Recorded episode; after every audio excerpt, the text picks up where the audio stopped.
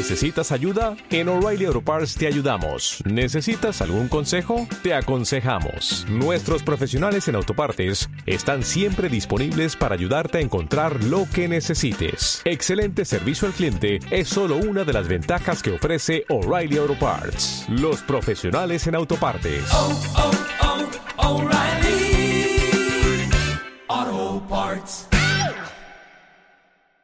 Hola, soy César Rojas y esto es Conversando con el Asegurador, un punto de encuentro con personajes y líderes del sector de seguros en México y América Latina. Bien, amigos del asegurador, pues bienvenidos a otro episodio de Conversando con el asegurador, este espacio de podcast para platicar pues con personas y con empresas que están proponiendo cosas nuevas. Acuérdense, como decimos, pues cada, cada persona es una historia y, y, y en ese sector es importante ir conociendo nuevas cosas y de dónde vienen y para dónde va la industria. Así que, pues hoy me da muchísimo eh, gusto recibir a Fernando González, quien es CEO, CEO y fundador de Coru, además de ser eh, pa partner de QED Investors, una, una, empresa de Venture Capital. Así que, bueno, eh, Fernando, pues qué gusto estar eh, contigo para, la, para este podcast. ¿Cómo estás? Muy bien, muchas gracias César. Muchísimas gracias por la invitación. Saludos a, a tu audiencia y, felicidades por este, este podcast. No, pues muchas gracias. Pues mira, tratando de platicar aquí de, como decía, pues de nuevas ideas y ha sido un gusto, pues a través de la Asociación InsurTech en México, pues encontrarnos con Coru. Pero antes de hablar de Coru, me, me gustaría que nos platicaras un poco, Fernando, de dónde vienes eh, con la parte de, este, de, de, de ser inversionista, cómo llegas un poquito a Coru. Cuéntanos un poquito de ti en el mundo de las inversiones y, cómo llegas a este tema. Claro, pues con muchísimo gusto. Este, mira, a ver, yo soy, soy mexicano, ya lo habrás notado por el acento, pero, viví muchísimos años en, Estados Unidos. Este, soy, soy ingeniero egresado del TEC. Me fui eh, pues en los noventas a Estados Unidos cuando había una escasez grande de ingenieros en Estados Unidos a una empresa de, de data y de tecnología y ahí empezó pues todo un journey eh, un poco adelantado en, eh, que, que, tuve con, con, empresas de tecnología, ¿no? Estuve en una empresa que, que se llama MicroStrategy desde, desde, sus principios y después eh, entré a una empresa que se llama eh, Comscore a, a manejar un, un, negocio a nivel global. Eh, tuve la oportunidad de, de tener exits importantes en mi carrera eh, vendiendo unidades de negocios de tecnología a, a empresas más grandes tipo Facebook y, y Adobe. Uh -huh. este, entonces esto pues fue lo que me, me, me, empapó, ¿no? De cómo la tecnología, sobre todo cómo la data, la, la analítica y, y, ahora lo que le llama a todo el mundo inteligencia artificial, este, pues pueden ayudar a, a, crear modelos totalmente disruptivos, pero sobre todo modelos que, que mejoran muchísimo la, la, el, el tipo de productos, la calidad de los productos que los consumidores necesitan, ¿no? Entonces, así, así es como, como yo llegué a este mundo, entré en 2016 después de esta, estas dos empresas que te comentaba, uh, QED Investors, que es el fondo uh -huh. eh, que mencionabas en, en, la introducción. Y, y, bueno, QED es, es un fondo basado en Washington, D.C., que, que solo invierte en, en empresas de fintech. Eh, hoy tenemos más de 100 empresas activas en el portafolio, muchas empresas este, que que conocerás eh, y, o que tu audiencia conocerá, otras que no tanto, pero en 2015 este, empezamos en Latinoamérica, primero en Brasil con Nubank y este, bueno, hoy a la fecha tenemos más de, de 20 en toda Latinoamérica. Coru, que es eh, la empresa que yo manejo, es una de estas empresas del portafolio, de, de, de las que te comento, uh -huh. y, este, y es una empresa que, que aunque bien categorizamos como como fintech en realidad está en, una, en, un, en un medio más amplio que incluye InsurTech, porque okay. parte de la oferta de valor al consumidor eh, incluye seguros, ¿no? Y claro. todo se hace a través de, de, tecnología. Entonces, un poco esa es mi, mi historia en un, en un, par de minutos. Ay, eso sí que te la aventaste rapidita, ¿eh? Para, tanto, para algunos años, porque quien no lo conoce, eh, Fernando se ve muy joven, no le vamos a preguntar la edad, porque Gracias. ya nos dijo que, que empezó por los noventas. Oye, pero qué buena época para estar en este show, porque cómo se ha movido, ¿no? O sea, digo, o sea en este tema de fintech, insurtech, eh, en realidad la, la, la, la, revolución en los últimos años ha sido... Una locura una locura, ¿no? ¿Cómo, ¿Cómo ha sido esa experiencia para ti de, ver, sobre todo que te gusta el tema, ¿no? Me fascina el tema y, y este, No, nada más me fascina el tema y, y, no quiero sonar malinchista con esto, pero por un poco azares del destino y el haber vivido fuera de México tantos años, este, la, la, la experiencia de lo, que los usuarios viven en México interactuando con productos en el sector este, financiero, en el sector de seguros, deja mucho que desear. Es increíble la cantidad de fricción que hay, la cantidad de, de, de eh, experiencias que están orientadas al producto y no al consumidor. Y, este, y en otros lugares del mundo, aunque no es perfecto, pues hay, hay, hay, hay este, un avance tremendo, ¿no? Y en gran medida es, es gracias a la tecnología, gracias a la, a la, a la data, ¿no? Y, y, creo que el momento de México es este, y, y creo que en gran medida este, pues se, se, combina una serie de factores. Eh, en, en, primer grado, te diría que es el, el eh, lo prominente que es los teléfonos celulares. O sea, los teléfonos celulares y la telefonía móvil en general permiten tener un contacto directo con el consumidor donde esté, ¿no? Y, y hoy en día en México hay una penetración, pues a nivel, a nivel de, eh, de la penetración mundial, ¿no? Entonces, de forma que el mercado masivo eh, mexicano, y esto es cierto en la mayoría de los mercados también emergentes, ya está conectado con, con este, a través de, su celular, ¿no? Eso te diría, es una, dos es, este, pues ha habido un, un avance en tecnologías, por ejemplo, la nube, que permiten que, que, que, que hace 15 años, ¿no? Muchas de esas tecnologías solo están disponibles en, en Estados Unidos, en mercados desarrollados, pero, pero gracias a la nube, pues todo esto se hace disponible para todo el mundo, en todo el mundo, y eso incluye obviamente a México. Entonces de repente tenemos la misma innovación tecnológica o capacidades tecnológicas aquí que en cualquier otro lado del mundo, ¿no? Y el, y el tercer punto creo que, creo que tiene que ver con, con este, el contexto de mercado, ¿no? Que en, en, cierta medida son las expectativas de los consumidores. Los consumidores, eh, empezando primero con la gente más joven, pero hoy en día ya estamos todos en este barco, este, ya esperamos eh, experiencias digitales diferenciadas, mejores, hay una demanda mucho más alta por, por, este, por, por uh, mejores productos, por experiencias digitales, etcétera, ¿no? Que hace unos años, pues, eh, esa demanda está concentrada, ahorita es masiva y la pandemia lo hizo una locura, ¿no? Entonces, eh, sí, yo creo que esos factores contribuyen a un momento histórico y, y después si ves a México en el contexto global, eh, México en parte por la proximidad de Estados Unidos, pero sobre todo por el rol que México tiene como como mercado en Latinoamérica, el tamaño de la, de la economía y demás, es un mercado ancla, ¿no? Entonces prácticamente cualquier empresa que quiere ganar la región o que quiere entender mercados este, emergentes, tiene que ganar en México, ¿no? Y es un mercado complicado, muy complicado, pero es un mercado crítico, ¿no? Para, probar que un nuevo producto funciona y llevarlo a una escala significante, ¿no? O significativa, perdón. Este, entonces, yo creo que México, por su ubicación geográfica, es, este, es crucial. Seguro, seguro que sí, pero además, eh, como, como bien dices, el, el, el tema del ser, de, de, la relación de la industria de seguros con el cliente, que está llena de, de fricciones, y cuando, y cuando además, ya en el tema de consumo, y más acentuado por el tema pandemia, eh, eh, pues hay muchos ejemplos de servicio rápido en otras cosas, ¿no? O sea, para, ejemplos trillados hay un montón, pero si ahora me dices, ¿quieres comprar algo? Y me llega al día siguiente de donde lo pida. ¿Por qué no puede ser una experiencia igual, no? ¿Y por qué seguros tiene que ser todo este lío, no nada más? Hasta parece que ni quieren que les compren, ¿no? A veces por, por, por lo complicado que lo complicado que lo ponen, ¿no? ¿Cómo ves el está, viniendo de todo este de todo este ecosistema de fintech, insurtech, ¿cómo ves ahora en particular la industria aseguradora, no? Me decías que que tiene esta fricción, pero ¿Ha pasado algo últimamente? ¿Estás viendo algo positivo en el tema de, hacia dónde va?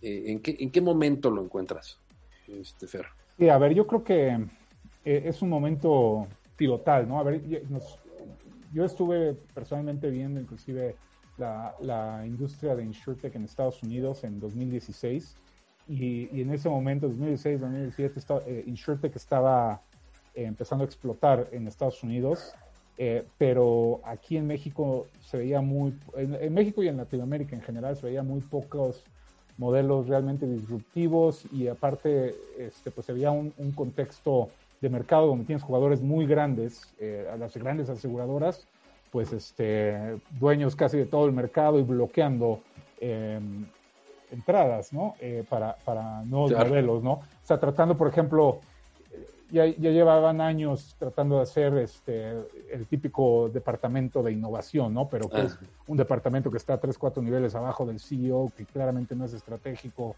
que no, no se veía como una forma eh, como core para hacer negocio de ellos. Y hoy en día todo esto está cambiando, ¿no? Innovación, los Chief Digital Officers están a nivel eh, CEO menos uno. este, entonces, eso lo ves cambiando ya en las grandes aseguradoras, por un lado, y por otro lado, eh, pues hay un ecosistema y un calibre ya de emprendedores aquí, en InsurTech aquí en México y capital fluyendo hacia ellos que, que, que, está, está creciendo exponencialmente. Eso facilita, facilita todo este, y, y, es parecido y análogo un poco a lo que sucedió o empezó a suceder con FinTech eh, ah. en 2015, yo creo, aquí en, en, en México y en Latinoamérica.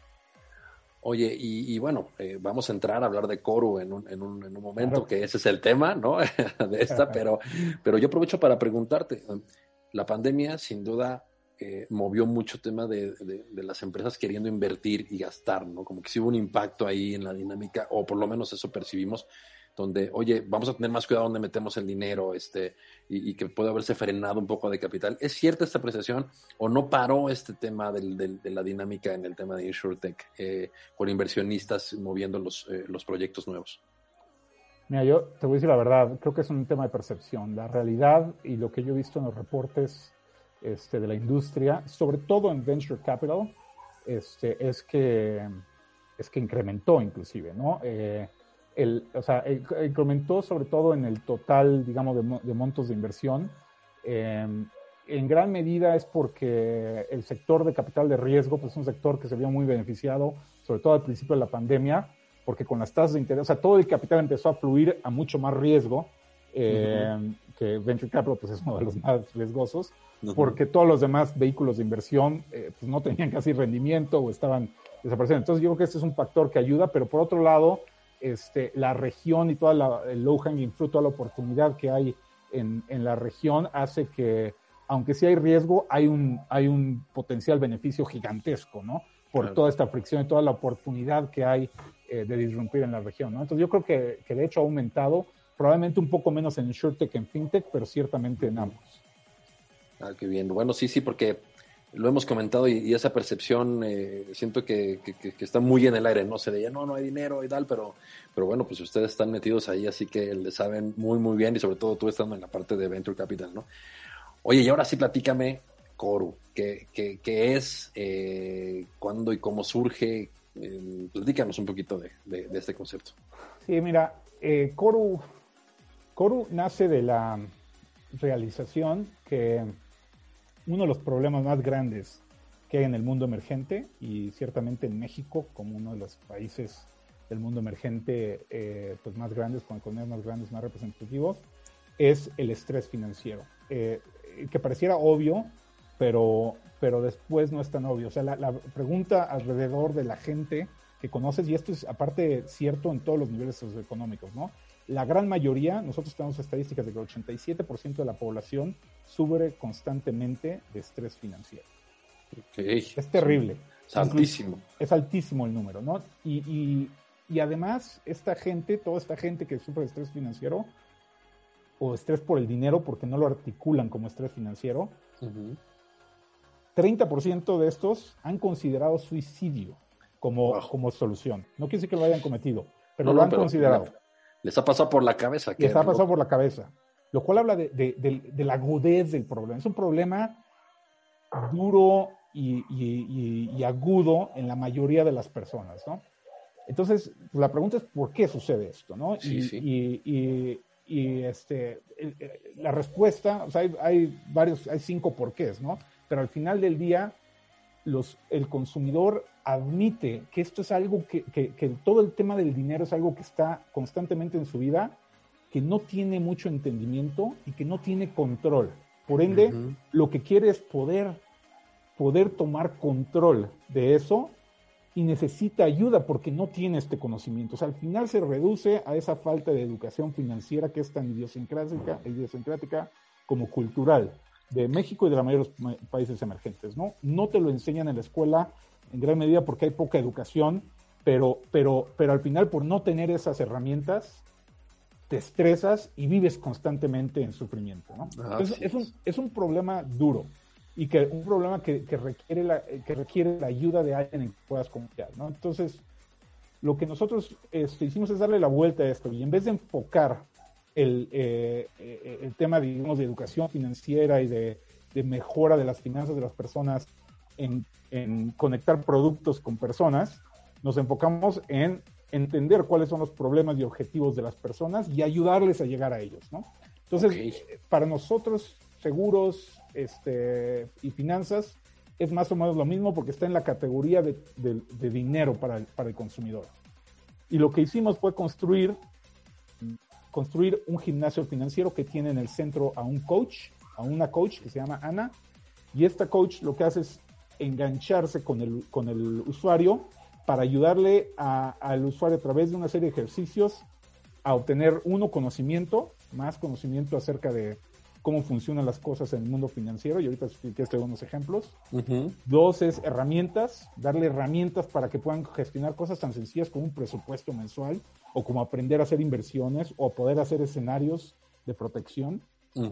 Y número tres es desnudar el mercado y decir, estas son todas las opciones que hay, pero hacerlo de una forma personalizada. O sea, de todo lo que hay en el mercado, en base a ti, en base a tu perfil, en base a la problemática que tienes, tienes que considerar estas. Tú dime cuáles quieres considerar, ¿no? Entonces, al final se conecta ahí el usuario con una serie de opciones que probablemente no están transparentes, suficientemente transparentes para ese usuario y se, y se hace de una forma conversacional a través de un coach a quien el usuario pues va confiando este, conforme el coach le va ayudando, ¿no? A quitar ese estrés financiero poco a poco. Qué interesante, pero sobre todo el insight inicial, ahora sí que sí me dejaste con el loco cuadrado, con esa cifra de, del Buenísimo. 30%, porque de verdad es que cuando ese es un problema eh, en tan, tan grave, o- ocupa casi todo tu tiempo, ¿no? O sea, estás pensando en el dinero, en que no, en que falta, en que no lo sabes administrar, en que te... Y, y, pero yo la verdad es que nunca había escuchado que fuera tan alto el índice que, que, que ha, ha pensado decir, sabes que hasta acá no puedo más, ¿no? O sea, este... Y, A mí me sorprendió. Sí, es, es impresionante. Oye, ¿y, y cómo, eh, cómo opera? Me, me- dijiste eh, algunos eh, ejemplos en el tema de, de conocimiento.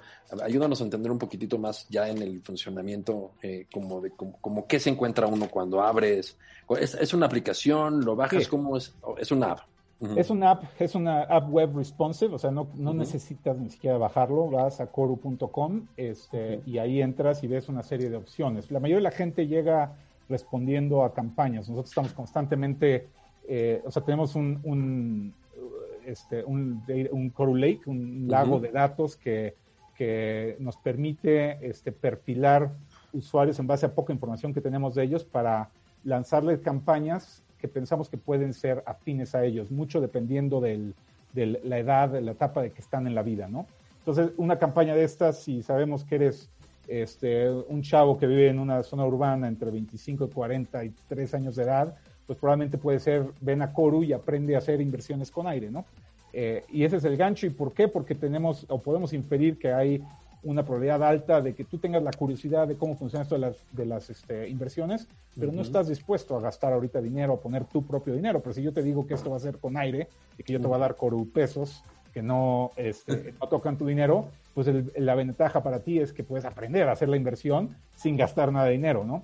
Y, y cuando tú llegas ahí, em- entras con la coach, la coach te, te, te enseña cómo funciona este ejercicio y, este, y empiezas a hacer inversiones, pero te das cuenta que pues también puedes ahí identificar eh, o utilizar un workout para, para aprender qué es lo que tienes que hacer para proteger a tu familia, ¿no? O sea, un poco desmitificar todo el, el mundo de, de los seguros y así, ¿no? Entonces hay, hay un inventario grande de, de, de ejercicios que la coach va facilitando al usuario, entonces el usuario sigue regresando para ir haciendo o desarrollando estos músculos que le llamamos financieros y este y con el tiempo pues estos músculos van creciendo y el usuario va fortaleciéndose a través de de nuevo el conocimiento las herramientas y sobre todo empezar a, a obtener productos que, que este, pueden ser de gran utilidad ¿no? y en el caso en el caso en particular de protección pues hay, hay empresas como como o sea, empresas que están disruptivas en el sector, ¿no? Que están en, están en la asociación de seguros como Sendala o como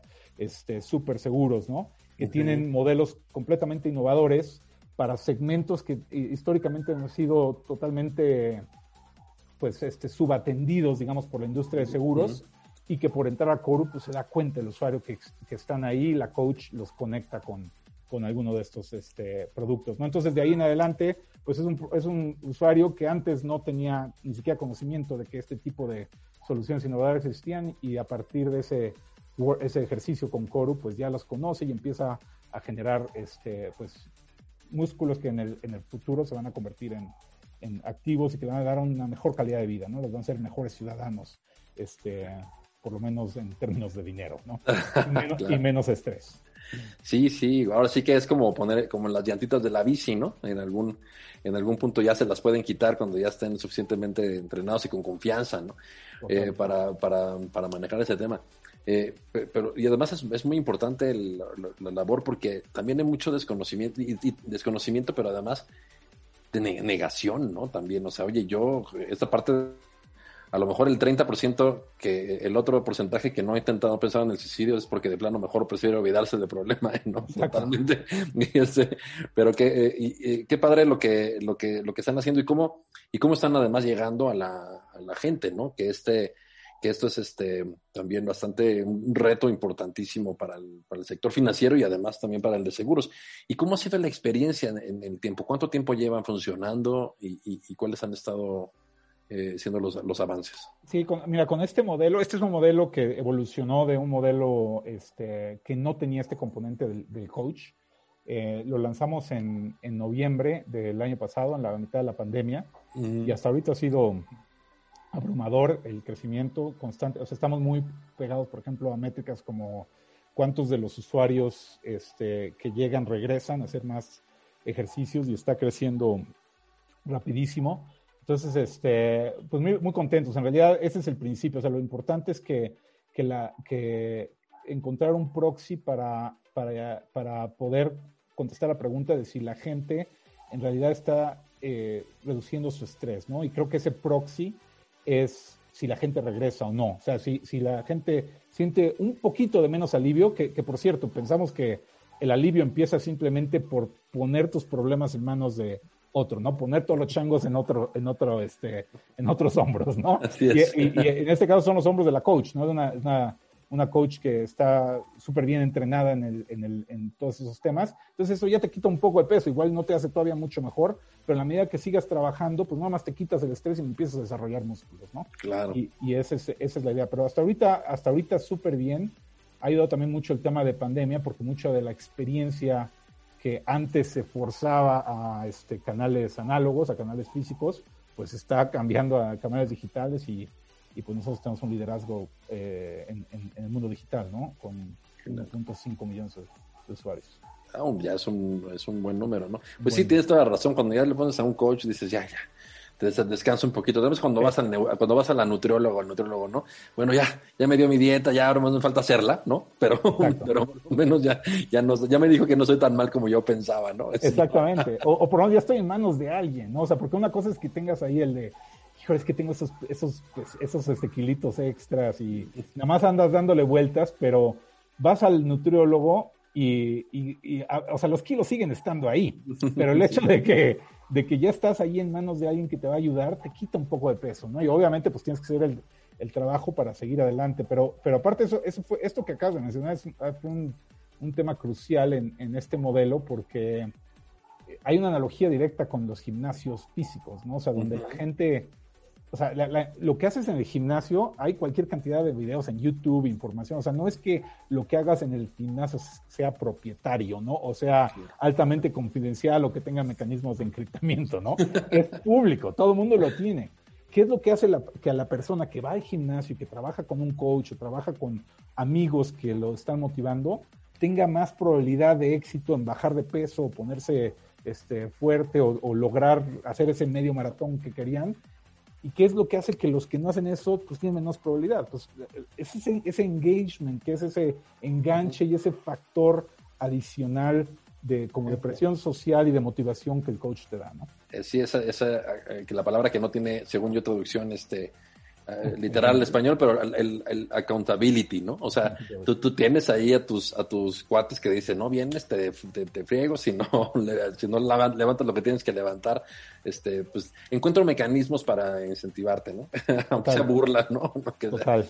Oye, este... Es, eso, ¿no? Porque no, oye, este, ¿qué onda con esos kilitos extra y todo? Y pues eso empieza a picarte más, ¿no? Y, y eso es lo que hace que vayas regresando. Entonces, en el, en el mundo de los gimnasios, uno de los, de los factores más importantes es el, el que tienes que pagar una suscripción. Entonces la gente dice, bueno, ya pagué la mensualidad del gimnasio, ahora tengo que usarlo. Pero este, en, este, en, el, mundo, el mundo de Coru, la gente sabe que al final del día es, este, o sea, ellos están contribuyendo con, con data. O sea, en la medida que ellos compartan acerca de ellos con la coach, la coach está en una mejor posibilidad de ayudarlo. Y por eso es que es gratis, no tienen que pagar nada. Toda la monetización sucede en el back, ¿no? O sea, sucede a través de todos los partners, son muchos, en la red de Coru, que quienes pagan por eso y quienes valoran mucho el conocer más de estos este, usuarios. ¿Por qué? Porque como ya los conoce Coru, esa experiencia inicial es mucho menos, este, tiene mucho menos fricción cuando va de Coru a uno de los partners que si va de si va directamente. sí, sí, que ese es todo el chiste de entenderle a cómo funciona algo así, cómo monetizar, porque muchas ideas de pronto se quedan en una buena idea porque no encuentran este, ¿no? Tú lo has visto seguramente muchas veces, oye, pues al final no tiene, no tienes cómo hacerlo material, cómo, cómo hacerlo negocio, y ahí es donde, pues salvo que seas un altruista, este, pues no funciona, ¿no? O sea, creo que tienes que encontrar esa, esa, ese punto eh, suave, que además hacerlo bien, porque tampoco puede ser tan burdo como dices, ni tan, ni tan directo, ¿no? Claro, ¿no? Y, y, y, bueno, y, hacerlo siempre respetando el, este, pues los, los, derechos del, del, consumidor, porque también este, pues no se trata de ponerse a adquirir data para venderla, no, no, no, tienes que, o sea, al final es un trueque, ¿no? El usuario está dispuesto a compartir algo contigo a cambio de algo de valor. Tú tienes que primero que nada regresar ese valor eh, eh, con lo que pagó en data, digamos, el, el, el, usuario, ¿no? Y ya después tú tienes que encontrar una forma de que el modelo sea autosustentable, ¿no? Y la mayoría, a tu punto, o sea, la mayoría de los, de los modelos respaldados por Venture Capital eh, son modelos que asumen, y, esto fue cierto al principio con Facebook, con Uber, con Airbnb, todos estos, asumen que el modelo por sí mismo no va a ser autosustentable porque, porque hay un nivel importante de, de, este, de disrupción que requiere mucho capital al, al, frente, pero que en la medida que esto funciona y que el problema se resuelve, se genera una masa crítica que después se puede monetizar, ¿no? Entonces, creo que está implícito en los modelos de capital de riesgo que eso sucede, pero tarde o temprano el modelo tiene que poder este, sustentarse por sí mismo, no tiene que haber una, un, plan, una estrategia de monetización, si no, pues se convierte en una, una obra de caridad, ¿no? Este, y pues es difícil respaldar obras de caridad, sobre todo este, a, a, gran escala, ¿no? Es correcto. Oye, este, una pregunta antes de, hacerte la final. El sector asegurador, eh, ¿cómo tendría que estar viendo estos eh, proyectos a, a las InsurTech, al FinTech? De, porque, bueno, es un sistema, eh, o el sector asegurador es un sistema que de por sí tiene que ser ciertamente conservador, ¿no? Está teniendo el dinero que no es suyo, ¿no? Lo tiene que administrar, probablemente por eso mismo ha tenido más cautela en invertir o en voltear hacia nuevos esquemas. Pero ¿cómo, cómo tendría que estar recibiendo el sector estos nuevos eh, modelos de negocio? Sí, mira, a ver, yo, eh, la, la, palabra te diría partnership, asociarse, ¿no? Es, es un trabajo conjunto. Eh, el razonamiento es, el mercado es gigantesco y lo que, a pesar de lo grande que es la industria aseguradora, lo que no cubre la industria aseguradora es tres, cuatro veces más grande que lo que sí, cubre, ¿no? Entonces, hay, hay para todos, hay para todos y, en y lo más este, sustentable de largo plazo es, pues, es no olvidar la razón por la que existe el, el modelo. O sea, creo que gran parte de la fricción nace del hecho de que la mayoría de los modelos tradicionales de aseguramiento están basados en productos, o sea, responden a estos cuestiones gigantescos de, de tu salud antes de entender cuál es el producto. Este, eso no puede ser así. O sea, el, el producto existe para proteger las necesidades del consumidor. Lo que, que, lo que tiene que hacer es acercarse más al, a entender al consumidor y, y, después tratar el producto adecuado con el consumidor, ¿no? Este, y hoy en día la, estos modelos disruptivos de tecnología que están sucediendo en InsurTech em, pues traen modelos súper interesantes, súper innovadores, de los cuales se pueden beneficiar tanto los jugadores tradicionales como, como los nuevos jugadores para el beneficio de un mercado mucho más grande, el mercado masivo, que hoy no lo es, ¿no? En, en seguros es un mercado elitista, es un mercado este, sumamente concentrado. Y sí, es cierto en México, pero también es cierto en la mayoría de los países emergentes o, este, en vías de desarrollo, pero, pero, pero no debería de ser así, ¿no? Entonces, hay mucho mercado para todos. Hay que asociarse y colectivamente este, trabajar.